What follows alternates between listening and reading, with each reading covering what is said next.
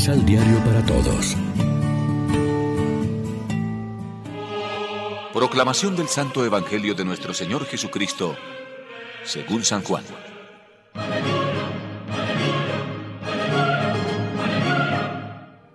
Cuando Natanael llegaba a donde Jesús, éste dijo de él, Ahí viene un verdadero israelita de corazón sencillo.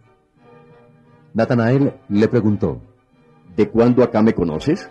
Jesús le respondió, Antes que Felipe te llamara, cuando estabas bajo la higuera, ahí te conocí. Natanael exclamó, Maestro, tú eres el Hijo de Dios, tú eres el Rey de Israel. Jesús le dijo, Tú crees porque te he dicho, te vi bajo la higuera. Verás cosas mayores que estas. De verdad les digo, ustedes verán los cielos abiertos y a los ángeles de Dios subiendo y bajando sobre el Hijo del Hombre. Lección Divina Amigos, ¿qué tal? En este jueves 29 de septiembre, la iglesia se viste una vez más de blanco para celebrar la fiesta de los santos arcángeles Miguel, Gabriel y Rafael, y como siempre nos alimentamos con el pan de la palabra. La lucha contra los planes astutos de destrucción y deshumanización perpetrados por el demonio es una realidad cotidiana. Y si nos hacemos a un lado, seremos derrotados. Pero tenemos la certeza de que no estamos solos en esta lucha porque el Señor ha confiado a los arcángeles la tarea de defender al hombre. Ante esta obra de Satanás, los ángeles nos defienden. Es por eso que la iglesia honra a los ángeles, porque son ellos los que estarán en la gloria de Dios.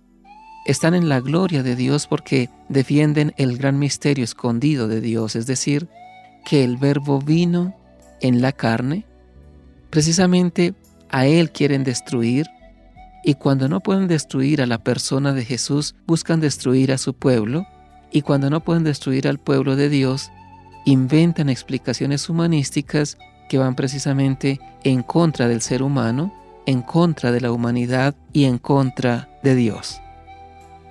Al recordar precisamente la fiesta de los arcángeles Miguel, Gabriel y Rafael, este es un día particularmente apropiado para dirigirse a ellos y también para recitar esa oración antigua que era muy hermosa del arcángel Miguel para que siga luchando y defendiendo el misterio más grande de la humanidad, que el Verbo se hizo hombre, murió y resucitó.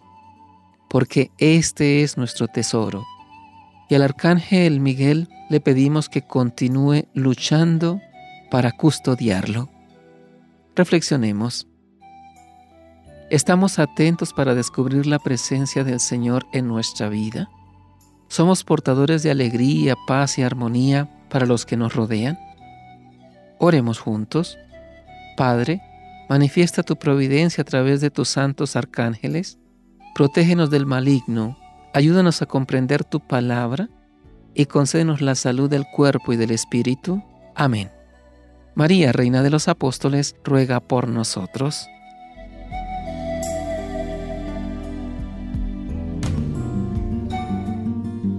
Complementa los ocho pasos de la Alexio Divina adquiriendo el emisal Pan de la Palabra en Librería San Pablo o distribuidores.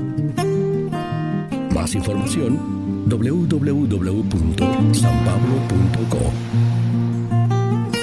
palabra. Vive la reflexión.